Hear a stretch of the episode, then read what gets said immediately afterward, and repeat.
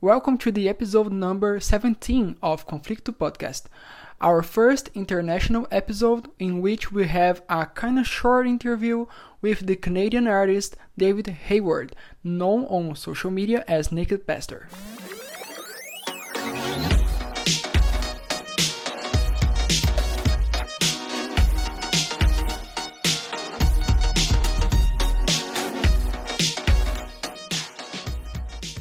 With a BA in Theology and Bible, a Master of Theological Studies in the New Testament, David was ordained to the ministry and pastored local churches, preaching, teaching, and providing pastoral care for about 30 years. David left the conventional pastoral ministry, so to speak, in 2010 but he did not fail to present questions about various issues such as beliefs, child raising, religious taboos, and especially the way the church treats LGBT people, which is where we will highlight this brief conversation. Well, first of all, David, how are you? I'd like to know also how you guys are doing on this quarantine. Uh, here in Brazil, we're not so well, but we're doing our best.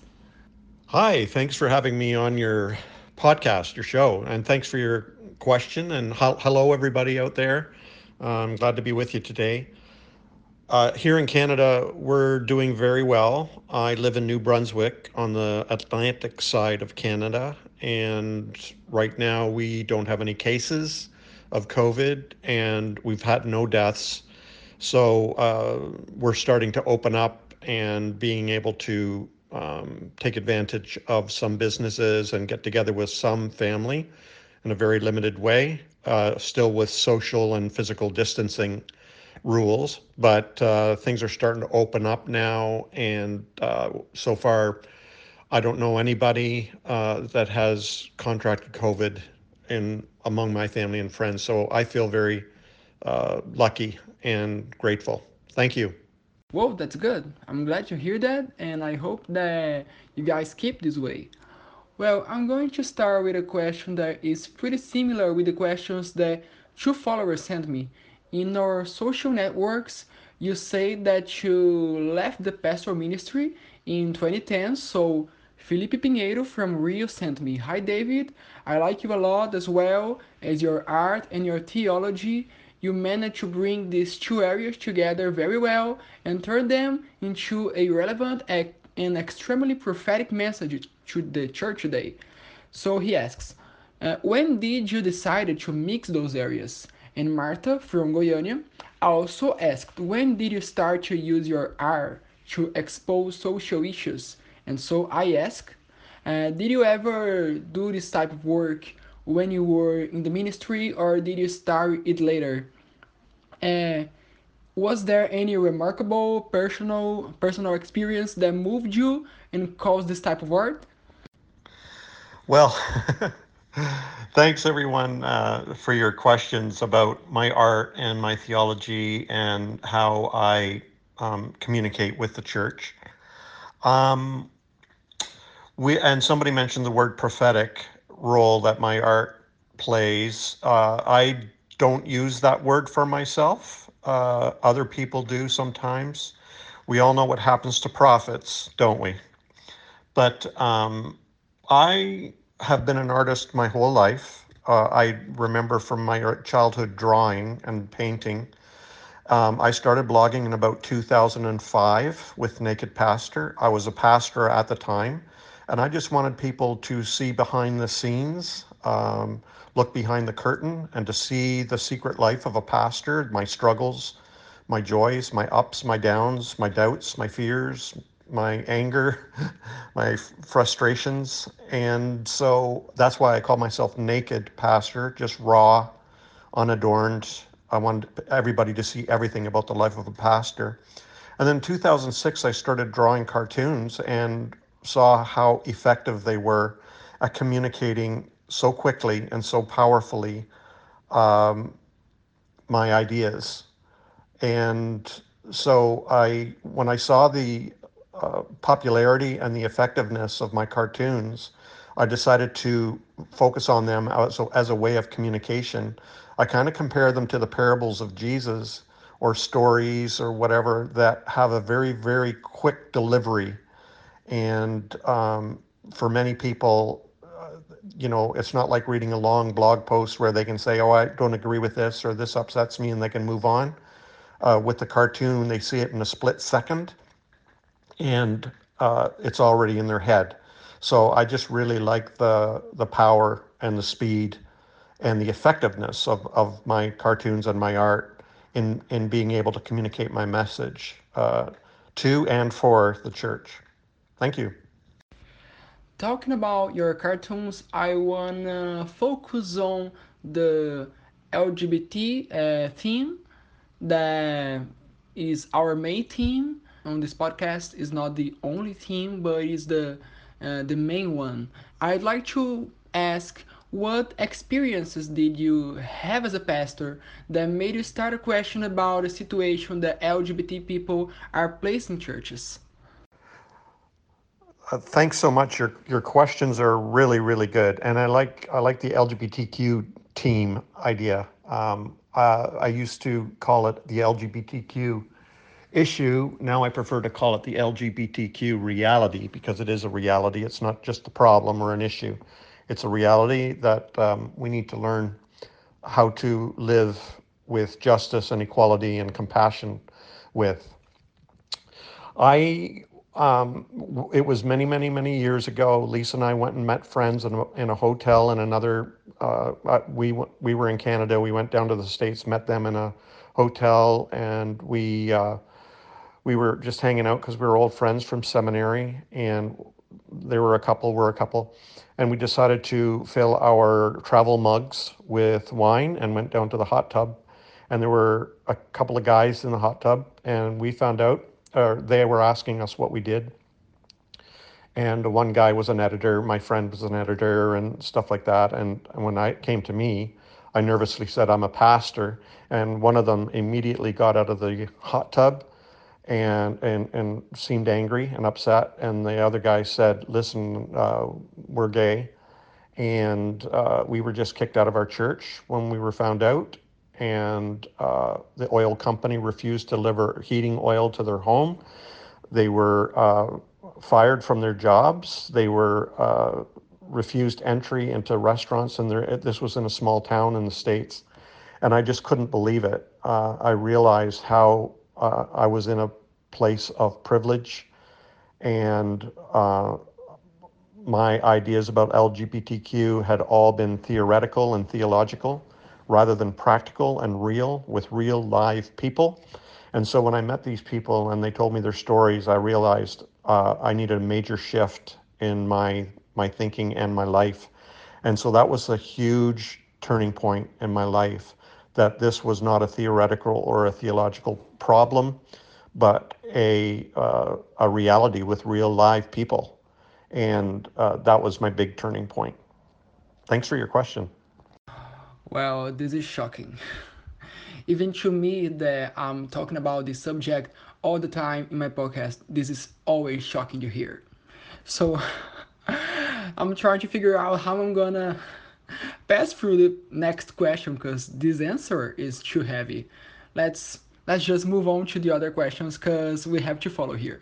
Uh, the view that Brazilian Christians have of Canadian churches is that they are very open to the community and are more liberal, so to speak, liberal. But when we look to the content of your artistic work, it looks like the issues that Brazilian and Canadian churches deal with are pretty much the same.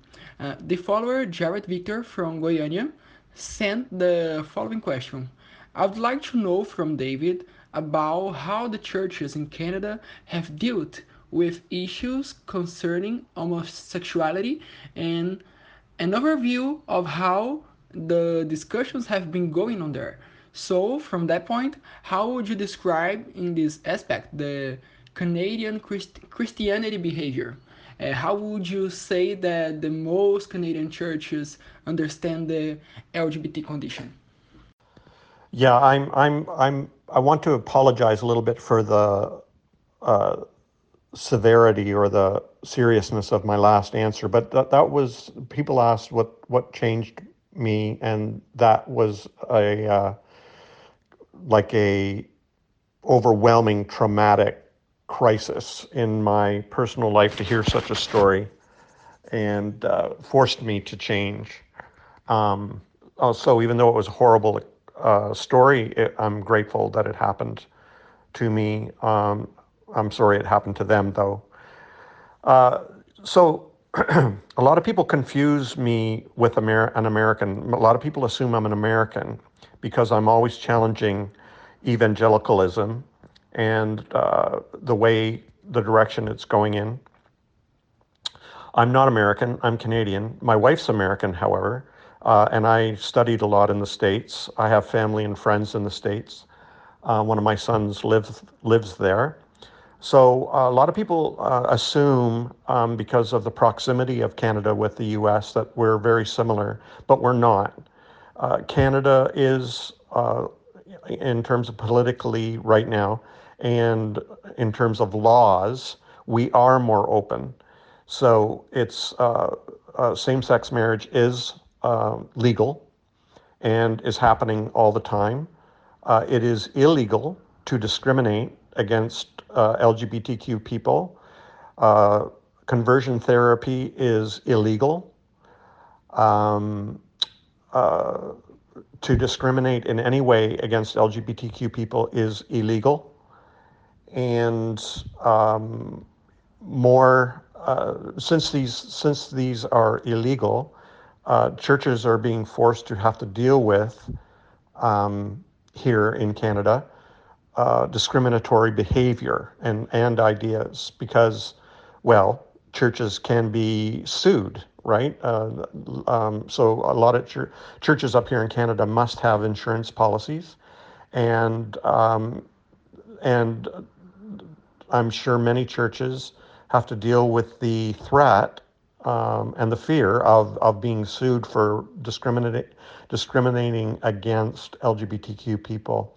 Um, we don't hear that happening very often, though, uh, because uh, you know the gay friends that I have don't wish to be a part of a discriminatory church, but uh, and then and therefore wouldn't force themselves upon it. But um, there are churches, etc., that are being forced to reconsider their position because of the legal ramifications of their theological position. Um, so Canada is the climate in Canada. I don't mean weather. I mean the the the spiritual uh, political climate in Canada is a lot more open and accepting and forward moving and progressive than it is in the states right now. My impression right now is that the United States, with the leadership of such people as Donald Trump and uh, Brazil, with the leadership of people like Bolsonaro uh, is, is kind of sort of sharing the same air, which I think is uh, dangerous and unfortunate for our uh, LGBTQ people. You don't have to apologize. You're the naked pastor, and I'm the naked interviewer. Be cool. Uh, our next question is uh, I remember seeing your social network once that you were giving support to people who were deconstructing their beliefs. Uh, I myself, as a LGBT, went through a great and slow deconstruction uh, process. I consider the next question to be the main question in our conversation, so feel free to spend more time answering it. Uh, the follower, Gutenberg Rufino from Rio de Janeiro, sent how to instill, how to persuade empathy in heterosexuals for LGBT when we talk about sexuality. And I would like to I'd like to be answered by thinking about these Christians who are not very empathetic. Because I think if deconstruction is a process, we need to start at some point, right? Uh, however basic it is. Huh, this is a very interesting question uh, that I just received uh, a similar one the other day. Um, deconstruction where we start questioning our beliefs, uh, maybe feel like we're losing our faith, definitely changing our relationship with the church. Um, we, my observation and experience is that with many of these people who are deconstructing, uh, their empathy um, builds, their empathy gets greater. I don't know how to create empathy in somebody who's not empathetic. Uh, I thought I was empathetic before, uh, theologically and everything towards LGBTQ people, until I actually met people and um, formed a relationship with them and heard and shared their stories. So uh, that's when um, my uh, worldview, my paradigm was broken, and I had to build a new one. Um, now that that took empathy, but it also built empathy. I um, I sometimes wonder what comes first, the theology or the uh, action. So people who uh, don't like uh, LGBTQ people or their lifestyle, do they adopt a theology that justifies their position, or do they believe uh, in their theology that forces them to hate LGBTQ or discriminate against LGBTQ people? So this is a question for me. It's circular. Um, but yeah, uh, my observation and experience is that uh, deconstruction uh, builds empathy in most people. Coming almost to the end of this conversation, I will again unite the follower's question with mine. Uh, Carol Falcon from Recife says, I love his work. I wanted to know uh, which of his creations received the most haters and which received the most support. Is there a theme in his creative work that is controversial even among the most progressive followers? And Lucas Torres from Macaé asks, how did you deal with the retaliation of your religious community? And I would like you to take opportunity of these questions also to give us some advice on how to deal with the people around us if we suffer some kind of attack when we stand up for the rights of LGBT people? Yes, I, I do get attacks uh, from people who are anywhere from conservative to progressive, depending on what I'm talking about. So if I'm talking about LGBTQ issues, I'll get mostly attacks from uh, conservative. Uh, the kind of attacks I might get from progressives are one where I start questioning things like the inspiration, infallibility, inerrancy of scripture, or when I start talking about spiritual abuse, or when I start questioning the value, the validity of church, um, and things like that. When I start questioning things that are highly valued, even by progressives, that's when I'll get attacked. But one thing I've learned over the years is the that argument is useless. People very, very, very seldom change their minds due to arguments. And I avoid them as much as I can uh, because I just find it's a waste of time. And uh, because my own experience and my observation of others is that true change comes from some kind of personal revelation or experience or crisis or trauma uh, that forces people to have to change their minds. Uh, very seldom are people's minds changed through persuasion, uh, in my experience and observation. Uh, and uh, something else I've learned over the years is the best strategy is just to be kind. Uh, if I'm helping people, I want to be kind. Um, even if they're rude to me, uh, I try to be kind. But if people are being bullying to me or to people around me uh, who are following me, then I ask them to please stop. And if they can't stop, then I um, ask them to leave. And if they won't, then I'll uh, block them because uh, I try to create safe space around me. Um, it's okay to disagree, but you can do it in a polite way. If you're going to be mean and cruel and uh, you know um, if you're going to be bullying and create a toxic atmosphere then um, i'm going to ask you to stop or if you can't then to leave. So yeah i do get a lot of kickback. I do get a lot of attack but i try to be kind Um, and because I found, you know, many of my friends now were my enemies some years ago who hated what I did. And eventually, you know, they've changed their minds and uh, now we're friends. So I want to be kind. I don't want to burn any bridges. Uh, and I want to do the best I can to make the world a safer place for everybody, not just me. And uh, so thanks for your question. That was a good one. Uh, we have the last question, and the last is from Rafael Bahia. He's from Belo Horizonte. And he would like to know about your ref references in theology. And if you want to take the opportunity to recommend uh, some material, uh, it will be a film or a book, whatever, feel free to do it. Yeah, so um, I I grew up basically evangelical, got saved in a Baptist church. We switched to Pentecostal. I went to a Pentecostal Bible college. That's where I met my wife, got married. I went to Gordon Conwell Theological Seminary, which is an evangelical seminary, uh, but I was studying biblical studies with Gordon Fee. I took Greek, Hebrew, Aramaic, all that stuff. And then I switched to uh, the Reformed tradition, became a Presbyterian, was ordained as a Presbyterian.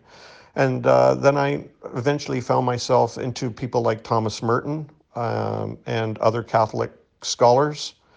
So I have a, a mixture of uh, um, Karl Barth, probably my favorite theologian, along with mystics such as Thomas Merton, but then from other religious traditions as well, including Zen Buddhism, Buddhism, uh, Sufism from Islam, uh, uh, Judaism, Uh, Hinduism, uh, uh, atheism, philosophy, uh, because I found that the uh, mystics, the philosophers, and the quantum physicists and all these people are kind of speaking the same language. So that's the world I'm comfortable in. And if you want to know anything more about me, I've got, you know, I've got courses, I've got books, I've got, you know, my cartoons and uh, my online community, The Lasting Supper, all at nakedpastor.com. But yeah, I have books. I have eight or nine books now on Amazon and Kindle. So check them out, and I hope you find them helpful. Thanks very much. David, thank you so much for giving this interview. It was an honor, and especially thanks for confirming the Canadian stereotype because I thought you were extremely polite. Thank you so much. Hey, thanks so much for having me on your show today. I really enjoyed it. Uh, excellent questions from your followers and listeners. And I wanted to say hello to everybody, and I wish you all the best, and I'll see you online. Thanks.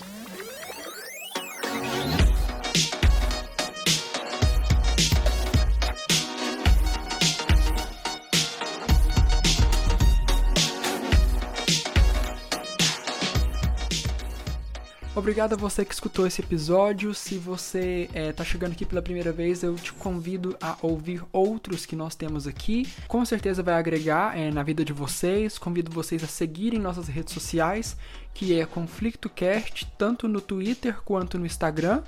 É, aliás, se você já segue esse podcast e gosta dele o suficiente para é, investir é, financeiramente, para apoiá-lo financeiramente, é, nós temos, você vai encontrar na descrição uma, um link para o nosso Apoia-se, que é apoia.se barra conflictocast. Você pode fazer uma doação mensal a partir de cinco reais. É, cabe a você considerar isso. Se você puder, a gente vai agradecer. Vamos entender, eu vou entender que é, esse trabalho é importante, que ele precisa continuar.